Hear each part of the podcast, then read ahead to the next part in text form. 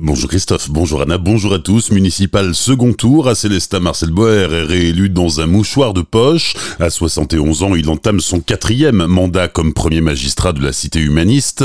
Il se dit déçu par le faible taux de participation et s'exprime sur son score et ses projets au micro de Franquiel.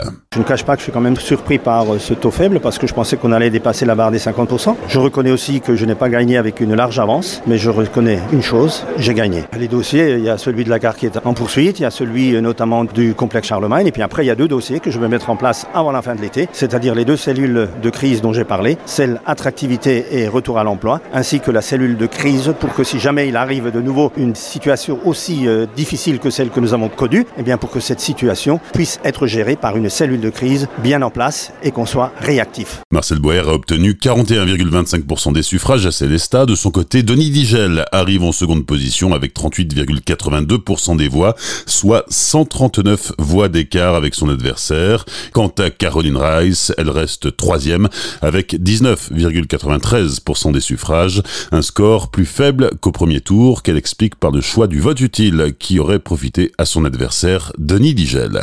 Dans le Haut-Rhin, Eric Stroman devient le nouveau maire de Colmar. Le député LR né à Colmar l'emporte haut la main avec 63,89% des voix.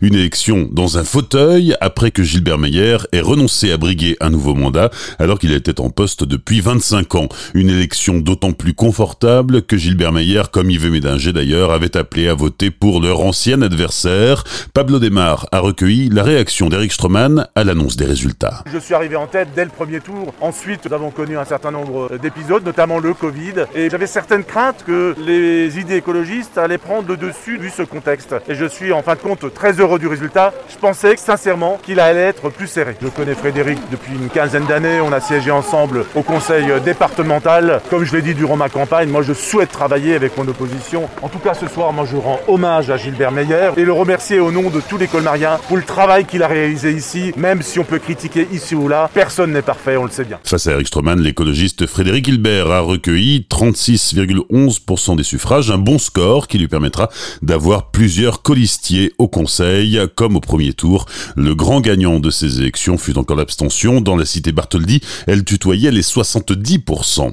À Kaisersberg Vignoble, Martin Schwartz remporte le second tour d'une courte tête sur son challenger Henri Stoll. La candidate centriste obtient 41,86% des voix contre 40,15% pour le candidat d'hiver Le troisième homme, Alain Turlingue, lui aussi centriste, n'obtient que 17,99% des suffrages exprimés.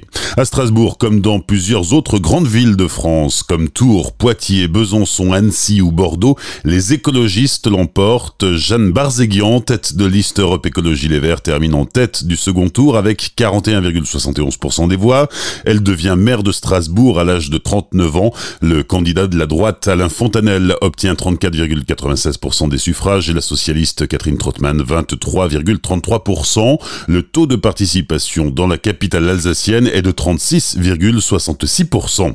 C'est beaucoup plus qu'à Mulhouse où le taux de participation ne dépasse pas les 25%, c'est-à-dire que 3 électeurs sur 4 n'ont pas été votés hier. La maire sortante en fonction depuis 2017, Michel Lutz, est réélue avec 38,61% des suffrages exprimés. Retrouvez les résultats de ce second tour en Centre-Alsace avec les réactions des candidats sur notre site azur-fm.com dans la rubrique Actualité, mais aussi sur la page Facebook de la radio. Bonne matinée et belle journée sur Azure FM, voici la météo.